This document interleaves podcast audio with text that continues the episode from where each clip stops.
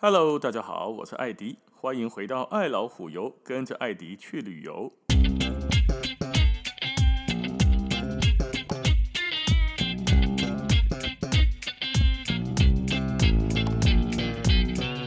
上一集我们讲完了乌克兰跟俄罗斯的爱恨情仇哦，数百年来恩怨，就有朋友们说多讲点俄罗斯嘛，例如说哈。很好奇，为什么俄罗斯的总统普丁可以做总统做那么久呢？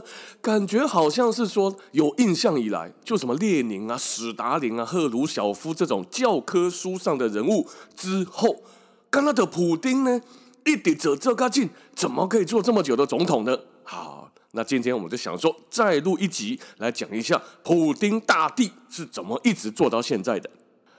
这个号称战斗民族的俄罗斯呢，大家晓得是全世界面积最大的国家吗？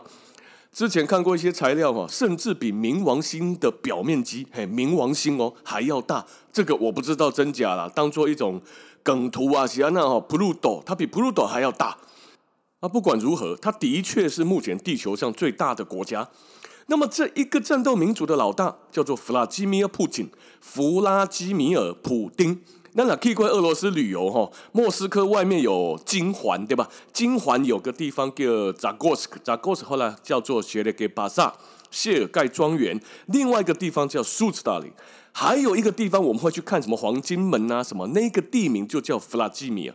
弗拉基米尔的这一个地名就跟普丁的弗拉基米尔是一样的，弗拉基米尔普丁。普丁总统呢，至今已经执政了二十二年了。很多世界上的印象啊，就是他是一个独裁者，也叫做现代版的沙皇。讲到沙皇哈，顺便说一下，沙皇这两个字呢，的确是中文的写法，在俄文的写法就是沙。沙这个字，沙这个字就是皇帝的意思，就好像 Caesar 这个字，Kaiser 这个字就是皇帝的意思，就好像法老。法老这个字就不用加法老王了，法老本身就是王的意思了。好，所以沙皇的沙就是皇帝的意思，只是写沙大概刚刚怪怪啊，也不知道在写什么，所以就写沙皇。哦，那但是普丁这个跟世界上所有其他独裁者不太一样的地方是什么呢？让是一人一票民主选举出来哦，让不是讲什么世袭啦、禅让啦。像以前什么曹操割什么酒席禅让，我逼你让位给我，没有这种事，人家是选出来的。而且呢，俄罗斯人平常也是可以上街游行啊，没送的上网干掉政府啊，妈这个王八蛋，安那安状都安状。哦，现在当然战争时候不可以了。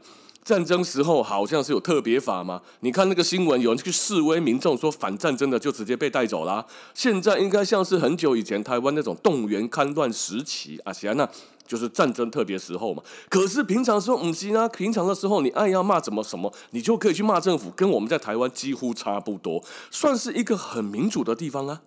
那俄罗斯很多人就问说，他到底是不是一个民主的国家嘞？喜安状哈，这么独裁的人可以感觉哈。往往感觉独裁的人可以这么受拥戴支持度，加你要管的。这个时候，我们从俄罗斯的政治层面来讲起了。俄罗斯呢是一个半总统制的个一个国家，总统由国民直选，任期六年啊。这个六年待会跟大家解释哦，任期六年，而且可以连任两次。他还有什么权利呢？总统可以任命总理。总理，我的感觉应该就像是台湾的行政院长了，是总统哦，幕僚辅佐人员，定义一岁喊的啦。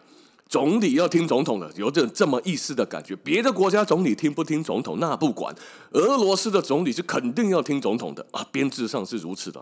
而且呢，俄罗斯的总统权限很大哦，是军队的最最高统帅之外，他对行政权也是可以有影响的。工地界的行政哈，你别安怎，总理别安怎安怎，总统是干预的哦。你家一个也当任命法官，法官也当公，什么人可以做大法官，什么人别当者，他的手就伸进了司法里面去了耶。而且呢，连议会里面的法案，总统大人呢都有否决权。也就是说哈，因为普丁他拥有什么？他拥有军事，他拥有行政、司法、立法的权利。东伊耶啦，他都可以干涉，他都可以决定或否定，所以才会让大家有什么的独裁者的形象。啊，不，得来啊，总统卡扎吼，他都要跟我任期只有四年，我头要讲六年对吧？哈，所以四年的任期呢，普丁再怎么独裁，两年任期八年一到，乖乖的给我滚下台呀、啊！只要那普丁得到底丁头这里这里你叫你顾二十二年都不用下来呢。二零零八年那一年哦，普丁的任期即将届满，对，那一年两千年他开始当总统。两千零四年连任总统，两千零八年任满的，差不多要下来了。我记得二零零七、二零零八那个时候，我好像在以前天喜喜达旅行社加五名对吧？郭正丽郭大哥的那个地方，那个时候我也一直在忙俄罗斯的团、俄罗斯的签证哦，也在那个左右那几年呢，认识我一个好朋友，俄国好朋友叫伊利亚谢梅诺夫。那普丁哈，那功能的普丁，普丁他任期即将届满了。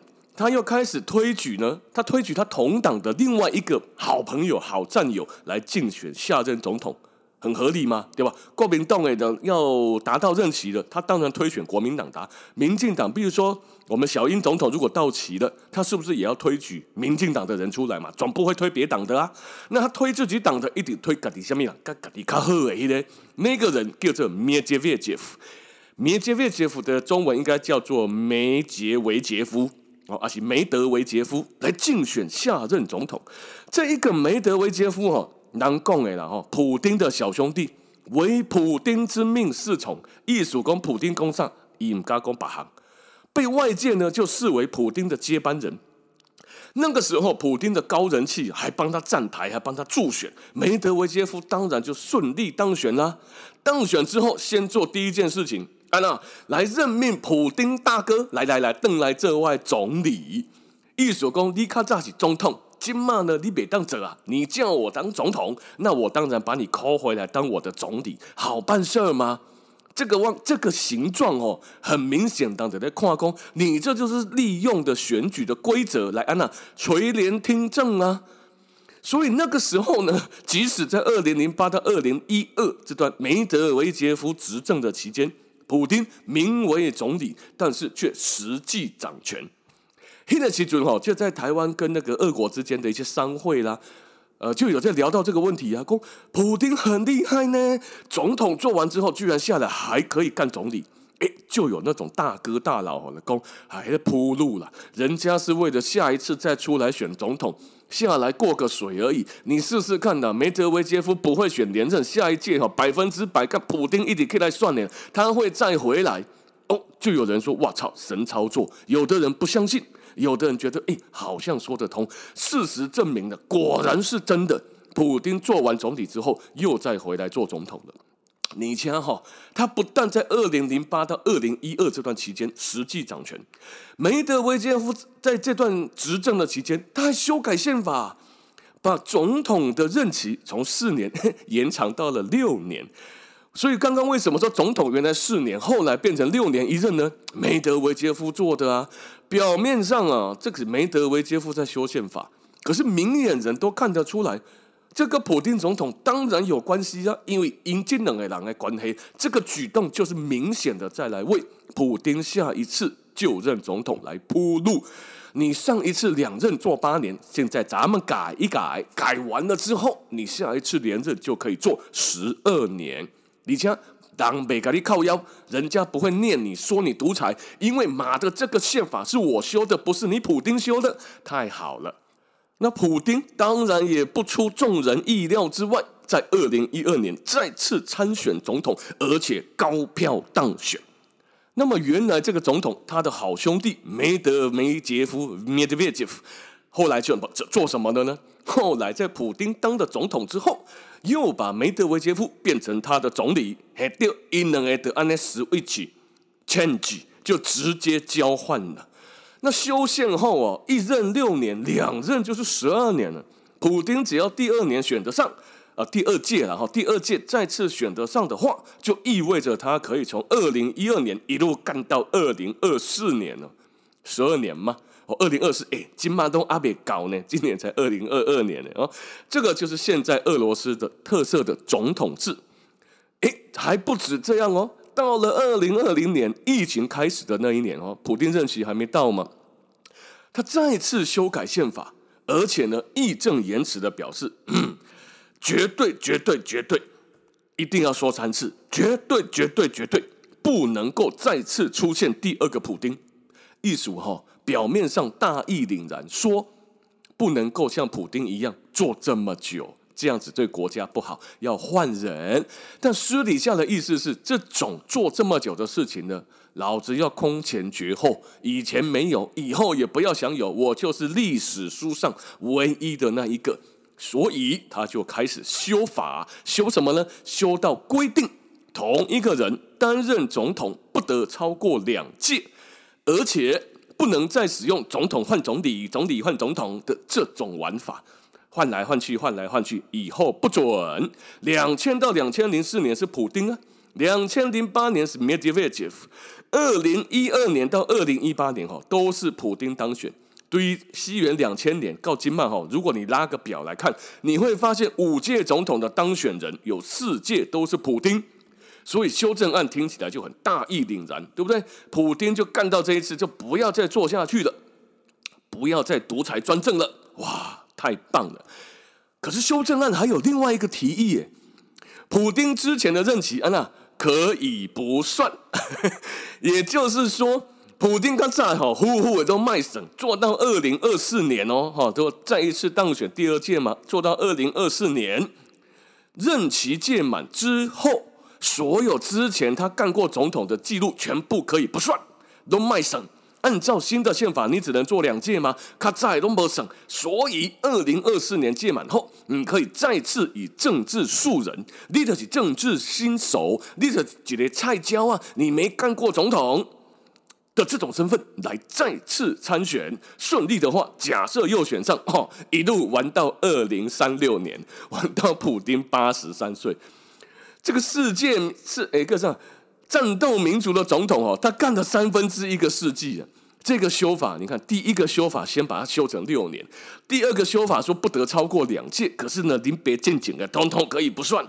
哇，这一修起来哈，这就是大家所感觉的，怎么好像一九九九年、两千年之后，那龙普丁啊，龙博巴郎啊，就普丁一路普到了现在，而且还要继续普下去，说不定就普到二零三六年了。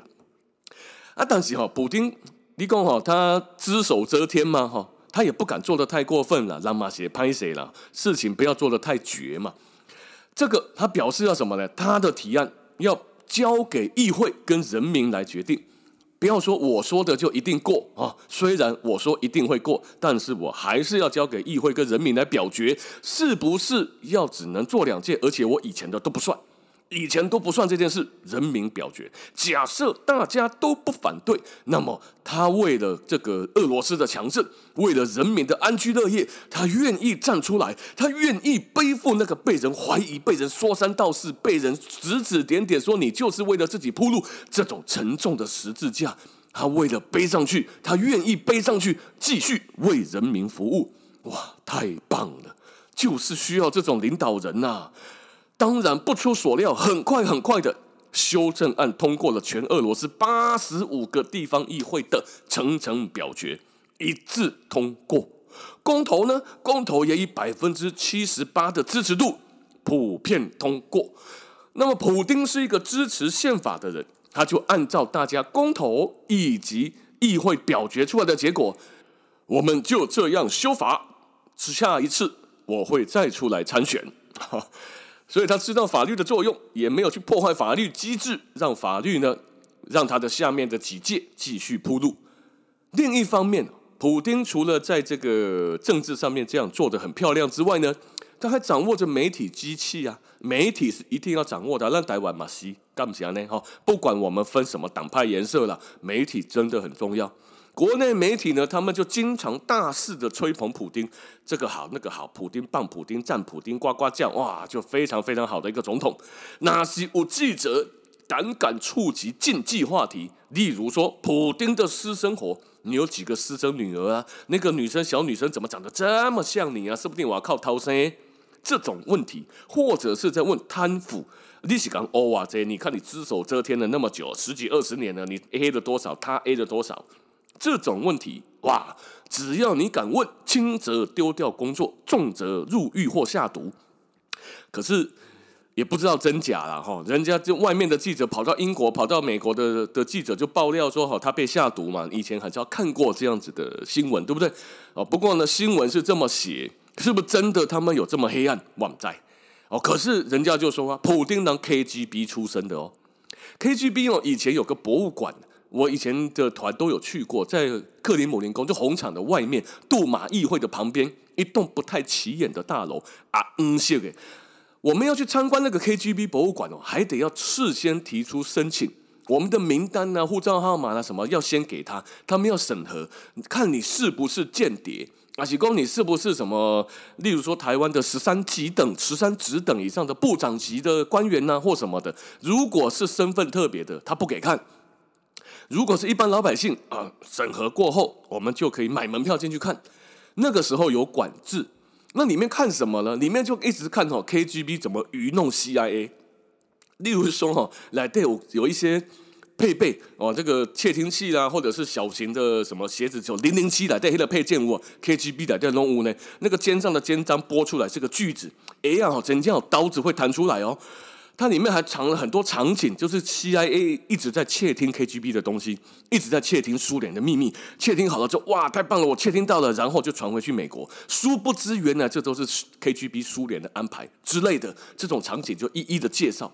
后来的没亏啊，这 KGB 博物馆不要没亏，很可惜，蛮。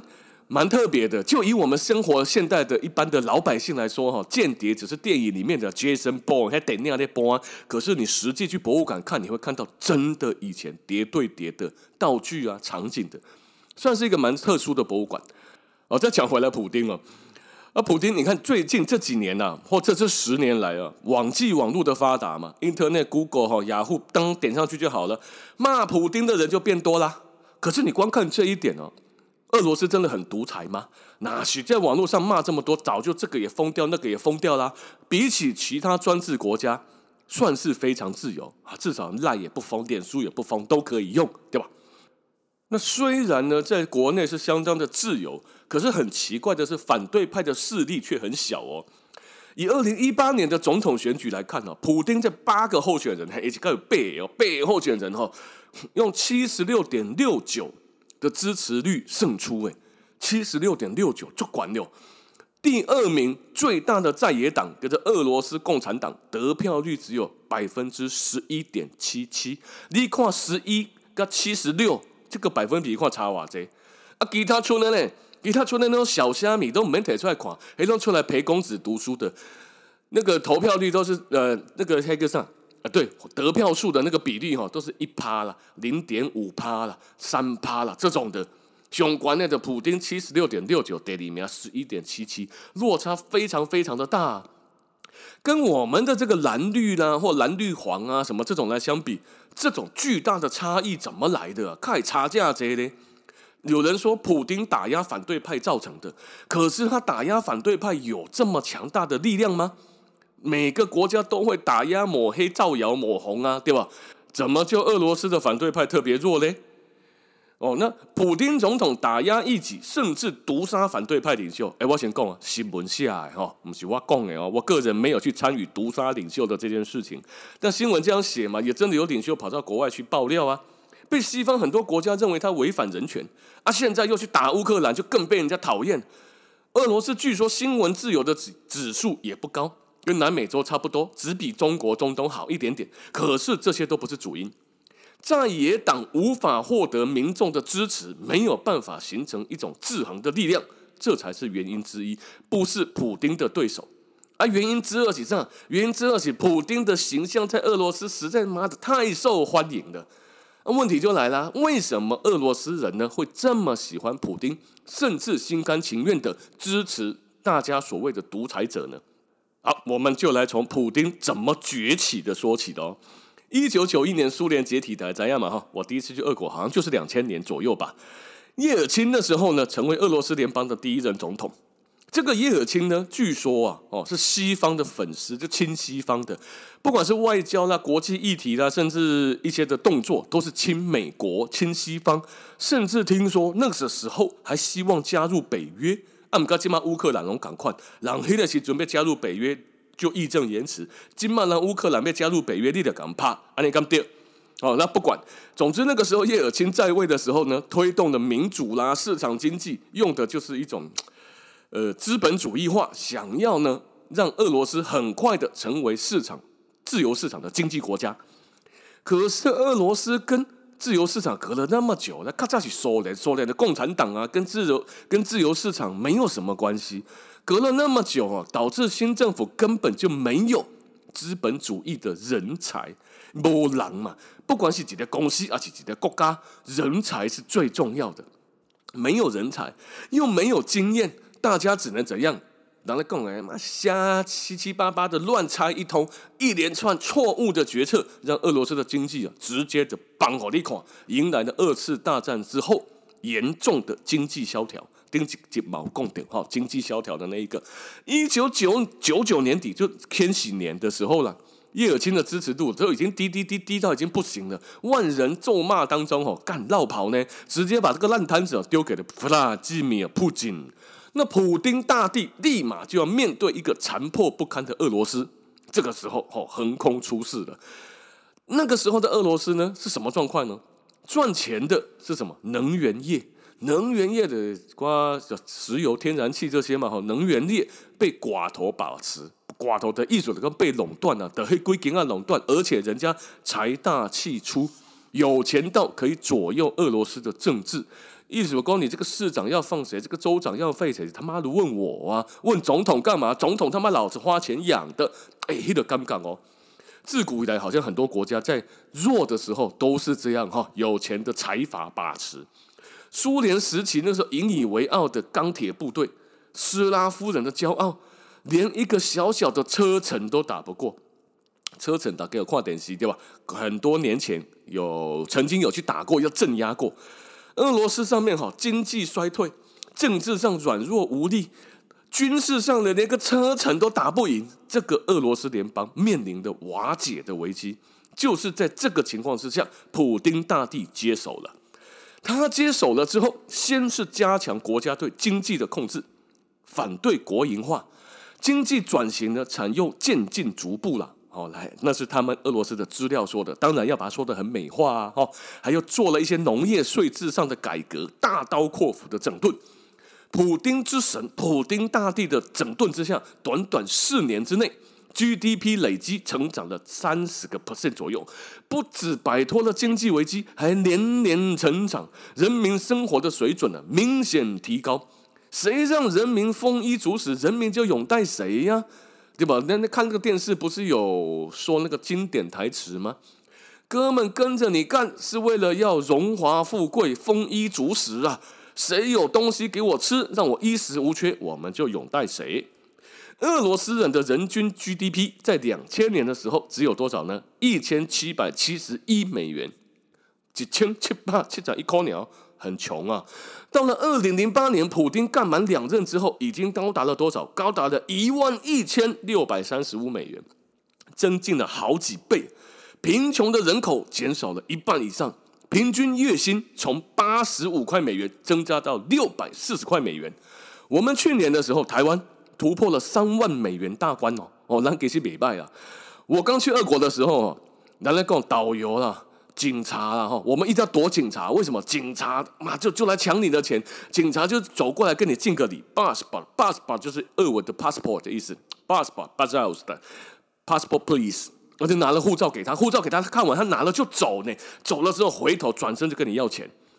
你给他钱，他再给你钱啊？不，你给他钱，他再还你护照，把护照还给你。安内西安娜，安内内去光明正大的抢，为什么？因为他们的月薪不到一百美元。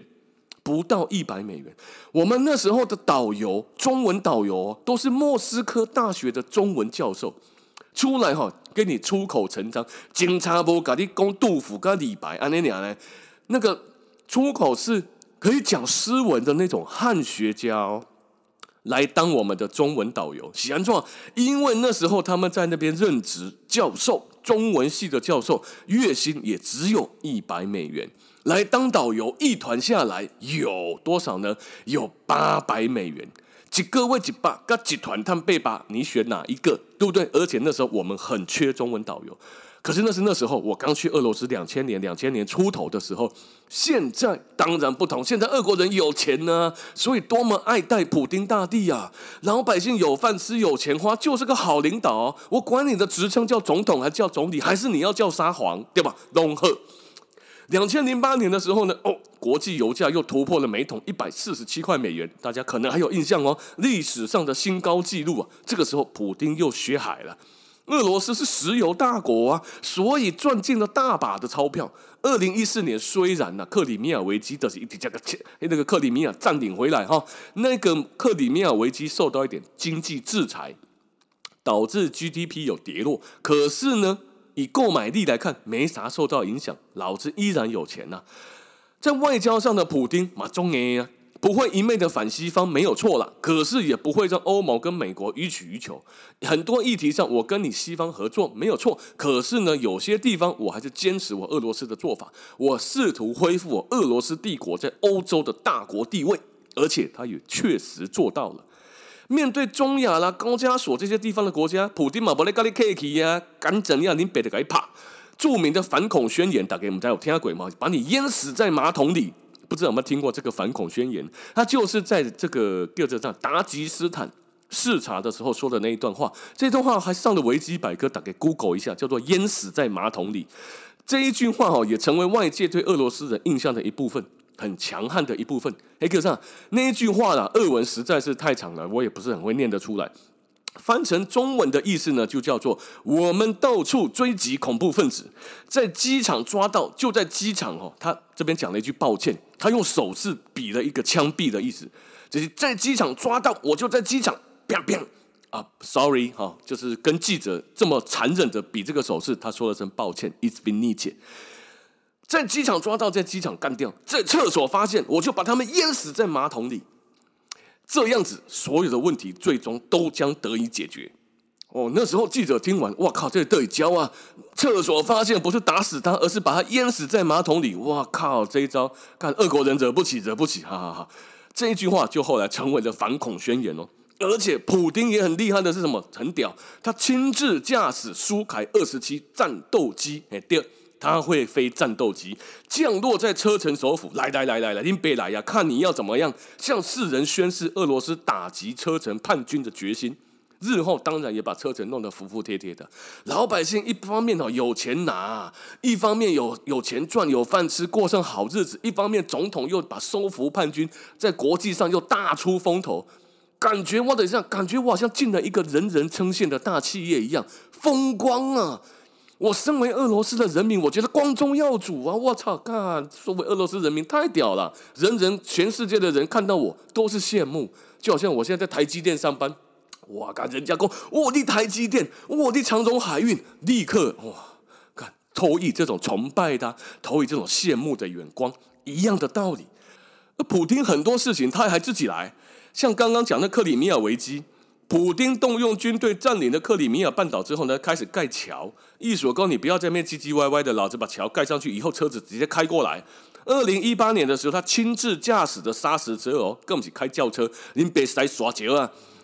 开了一队好砂石车大队，直接第一台普丁自己开，开过刚完工的克里米亚大桥，开过来之后插旗子宣誓，加德林北了，就这样了，不但强悍又亲民。那刚刚上一集有讲，二零二一年开始，他就在乌克兰边境聚集了十七万大军，并且承认了顿巴斯独立吗？那现在这个事情还没结束，还在打。普丁不单是让人民觉得身为俄罗斯公民与有荣焉，他还有很独特的个人魅力。大家有印象哦，很多梗图他还骑熊，有没有？特马特骑着熊在那边跑，他是他是真的热爱运动了。体魄也真的很强健呐，也非常不吝啬打赤膊，邓巴特展现全身全身的肌肉给全世界的领导人看。怎样？你们美国是有哪一个人跟我一样汉超加贺呀？哦，阿不，奥巴马、川普来比几雷呀？哦，还是北韩的金小弟来比几雷呀？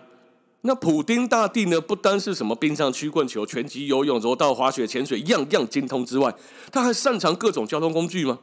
刚刚又讲到会开砂石车，会开战斗机，他还会开 F1 赛车啊！这个种种的强硬的硬汉风格，又非常符合战斗民族的胃口。而这就是我们呢，我们就是这种民风强悍，全世界都怕我们，都尊敬我们，都让我们三分，敬我们三分的这种感觉。所以，普丁的支持度啊，长久以来几乎都维持在八成或八成以上。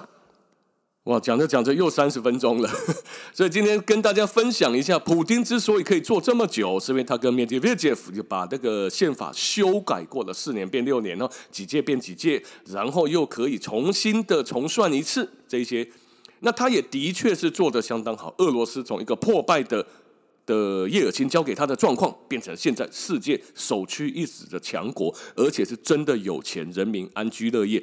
有钱赚，撇除他现在打乌克兰这个很要命的这种举动之外，然后讲老还灯条，像那假老凯啊那样，为什么要去打乌克兰？哦，除了这一点之外，普丁是真的做的，在政治上，俄国人普遍我认识的俄国人都举一个大拇指，非常优秀的领导人，也衷心希望普丁赶快醒过来，不要再用兵的，不要再打乌克兰的，让世界赶快恢复和平吧。赶快回去好好的治理他的俄罗斯，不要再去弄别的国家了。我们要和平，大家都不想要战争，希望可以赶快停战吧。好了，那今天的时间就先到这边了，感谢大家的收听，咱们下次见，拜拜。